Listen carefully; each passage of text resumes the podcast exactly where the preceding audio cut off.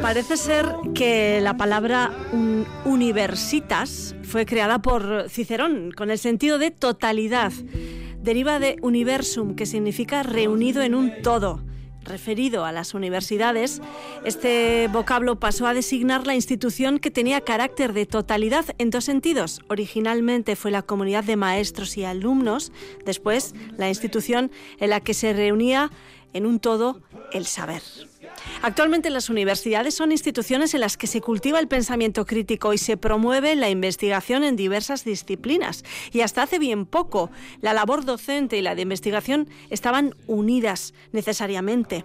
Sin embargo, desde mediados del año pasado y con la entrada en vigor de la ley orgánica del sistema universitario, conocida como LOSU, el personal docente investigador de la UPV ha mostrado su rechazo a esta ley que ha precarizado sus condiciones laborales. De hecho, tienen previsto convocar sendas huelgas los días 6 y 12 de marzo para denunciar problemas estructurales y también la precarización de sus condiciones laborales, las condiciones laborales en algunos colectivos, en especial del profesorado sustituto. Vamos a conocer más en profundidad este asunto con Alex Arcelus. Él es profesor sustituto de la Facultad de Magisterio del campus de Leyoa. Alex, según Egunon. ¿Cuánto tiempo llevas como profesor sustituto? Pues eh, pasé el año pasado el curso entero y luego eh, en este curso, pues empezando desde finales de septiembre, octubre hasta hasta Navidades. Esa, y ahora, bueno, he empezado un, doctorado, eh, un postdoctorado eh, pues desde ya finales de, bueno, sí, desde febrero. He estado ahí un mes en paro y ahora he empezado con el eh, postdoctorado. ¿Y cuál es tu, tu día a día, por ejemplo? ¿Cómo, cómo, ¿Qué labores realizas? Bueno, eh, te diré lo que se refiere al, eh, bueno, al trabajo de sustituto. Pues yo personalmente, eh, en el trabajo de la universidad, pues como bien has dicho, una parte suele ser dar clases, la docencia, y la otra, pues se supone que es investigar, aunque ahora no nos, lo, no nos la paguen. Entonces, pues eh, yo hacía, como solemos tener clases en unos días concretos, dos o tres, normalmente, normalmente, ¿eh?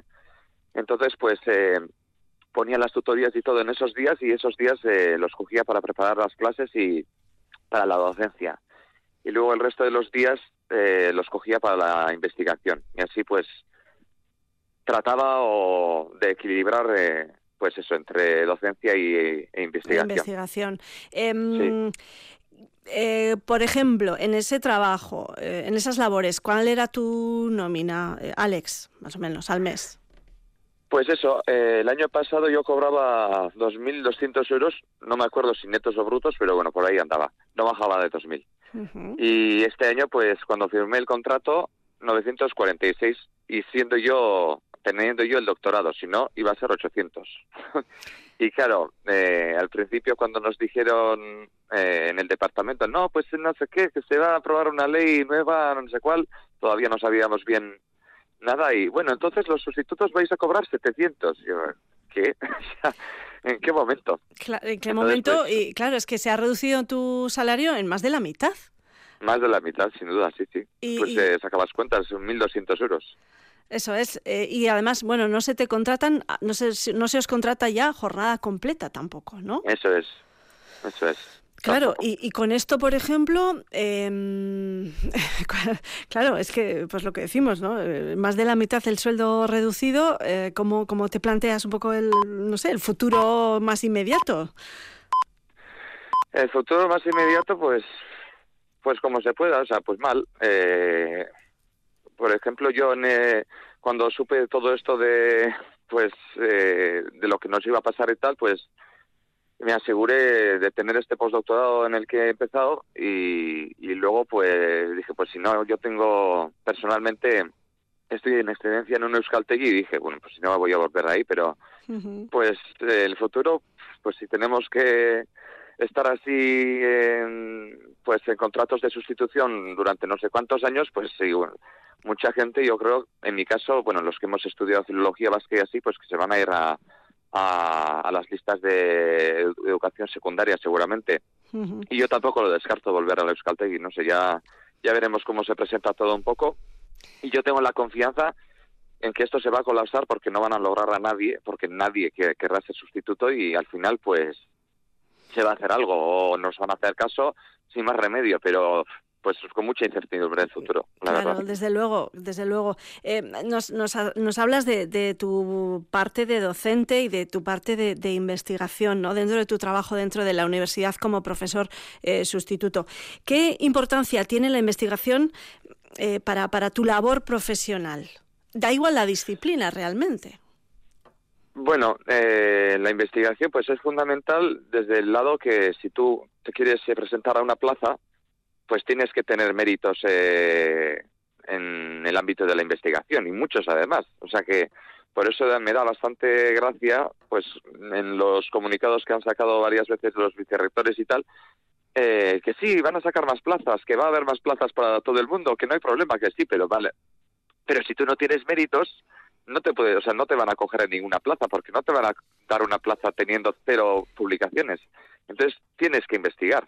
Y, los méritos. Tienes que investigar, sin duda. Y los méritos se consiguen con esas investigaciones y las y, con esas investigaciones publicadas, ¿no? En, efectivamente, efectivamente. En revistas especializadas o, ¿no? Sí, eso es. Eso es. Aparte, bueno, y luego, pues. Eh, pues está bien claro. Yo, por ejemplo, ahora he trabajado en magisterio, pero si estuviera trabajando en filología vasca, pues el investigar me da ese conocimiento que puedo garantizar eh, a los alumnos, aparte de la bibliografía que esté escrita, o sea, de refrescar ese conocimiento y de progresar, ¿no? Porque si no estamos estancados en lo mismo.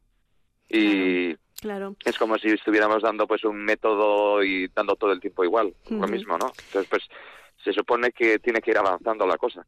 Alex, déjame introducir en esta conversación a, bueno, pues a una compañera tuya, ella es Mireia Irazola, que es profesora e investigadora en la Estación Marítima de, de Plencia. Mireia, Egunon.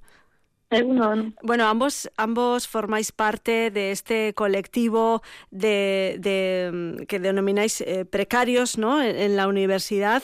Em, ¿Cuáles son los, los problemas principales, Mireia, que afronta el personal docente e investigador sustituto? Pues, eh, bueno, eh, tal y como comentaba Alex, ¿no? Eh, al final tenemos una situación muy precaria ahora mismo, pero a mí me gustaría destacar que esta situación viene de atrás, porque antes había la posibilidad de poder lograr estas plazas, bueno, estas plazas me refiero a estas posiciones de sustitución a tiempo completo, pero siempre ha habido también sustituciones a tiempo parcial, en la que la gente ha estado años y años trabajando eh, pues en unas condiciones similares a la que ahora sería la máxima aspiración, ¿no? Entonces, bueno, es una cosa que viene muy de atrás, lo que pasa que esto ya ha sido lo que ha estallado un poco la burbuja o ya ha llegado a nuestros límites de decir, no puede ser que lo máximo a, la que, a lo que pueda aspirar una persona que vaya a hacer una sustitución en la universidad sea un sueldo de 800 y pico, 900 euros, como es en el caso de, Alex, ¿no? Eh, yo creo que eso ha sido lo que más ha, creado pues este clima para para protestar y para llamar a las huelgas y, empezar a, mover el asunto para decir, no, hasta aquí hemos llegado, queremos un cambio y queremos unos sueldos dignos y unas condiciones laborales dignas, ¿no? Y no estos sueldos miserables. Es todo el trabajo que hacemos. Claro, escuchándoos, em, uno se pregunta ¿A quién beneficia realmente esta ley orgánica del sistema universitario? Eh, ¿De qué forma beneficia? ¿Al, al, em, alumnado? Em, ¿Le beneficia? ¿Al profesorado en, algún momento le beneficia? ¿A quién beneficia esta ley? Pues la verdad es que no sabemos a quién beneficia, porque la verdad el alumnado nos apoya totalmente. En la anterior vez, en la anterior huelga llamaron también el paro académico ellos y fue un gran apoyo. Eh, ellos, por supuesto, quieren profesores que tengan unas condiciones dignas y puedan dedicarle tiempo a esa preparación de las clases y que hagan una investigación eh, también pagada, ¿no? Para que podamos aportarles lo que se supone que hay que aportar en una educación superior, ¿no? Por eso es una educación superior, porque investigamos y les hacemos llegar aquello que investigamos a ellos, ¿no? Entonces ellos nos apoyan totalmente y nuestros compañeros, yo diría por lo general, también nos apoyan, porque al final ellos quieren tener compañeros alrededor que estén en unas condiciones dignas trabajando y poder eh, estar colaborando con nosotros, ¿no? Pues de una manera, pues por lo menos eh, igualitaria o no sé cómo llamarlo, ¿no? Eh, Alex, tú en tu caso em, te has planteado en algún momento si esta situación, bueno, se mantiene en el tiempo. ¿Te has planteado marcharte fuera investigar, por ejemplo? Lo que se llama, no sé, ¿no? la fuga de cerebros, ¿no? que, en, otros, en otros países igual la investigación eh, se, bueno, es, más fácil o está mejor compensada. Bueno, en mi caso yo he estudiado filología vasca, o sea que, bueno, muy lejos tampoco me podría ir. Pero bueno, ya eh, es verdad que sí hay, o sea, aunque no estoy muy al corriente, pero sí hay centros en otras universidades que pues que ya tratan el euskera y bueno, que algo ya podría hacer en algún sitio, o sea, o, sin dedicarme al euskera eh, concretamente, pues igual a la lingüística en general y todo, pero bueno, es verdad que yo, pues bastantes cosas me unen al País Vasco y no me, no me iría fuera, pero como he comentado antes, o sea, sin ninguna duda, por ejemplo, pues eh, volvería al Euskaltegui, pero sin ningún, o sea, entré a la universidad por probar y sigo probando, pero quiero decirte que tampoco voy a dejarlo todo porque mi la universidad es mi pasión. Bueno, pues me gusta investigar, está claro, pero si no se puede investigar, pues a la Euskaltegui y, tan feliz. Pero bueno, o sea, pero es triste que no tengamos la posibilidad de, una vez hecho el, el doctorado, que madre mía, nos hemos pasado que si estudiando y el doctorado y tal 10 años, pues sería una pena no, o sea, una pena no, o sería aberrante no poder eh,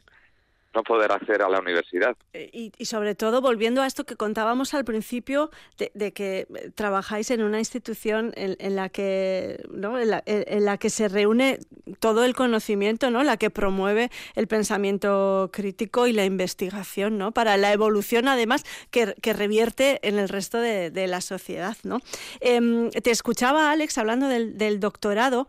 Esto también es, otro melón que se podría abrir, ¿no? Eh, Mireia, Alex, porque porque em, ese proceso de doctorado en muchos casos supone em, bueno, un, eh, desgaste emocional, mental muy fuerte, ¿no, Alex? Sí, yo en mi caso no tuve ninguna beca, ya que lo hice gracias al dinero economizado por mi madre y punto. Y bueno, la verdad yo tuve mucha suerte en que, bueno, pues eh, escogí bien mis hipótesis, los directores también fueron maravillosos y lo hice muy a gusto, o sea, pero es un caso entre 100, porque todos mis amigos han estado que si con ansiedad, que si con depresión, que si con baja, volver, no sé qué, o sea, eh, pensando dejarlo, pues no sé, cuatro o cinco veces al año y bueno, o sea, lo han pasado fatal.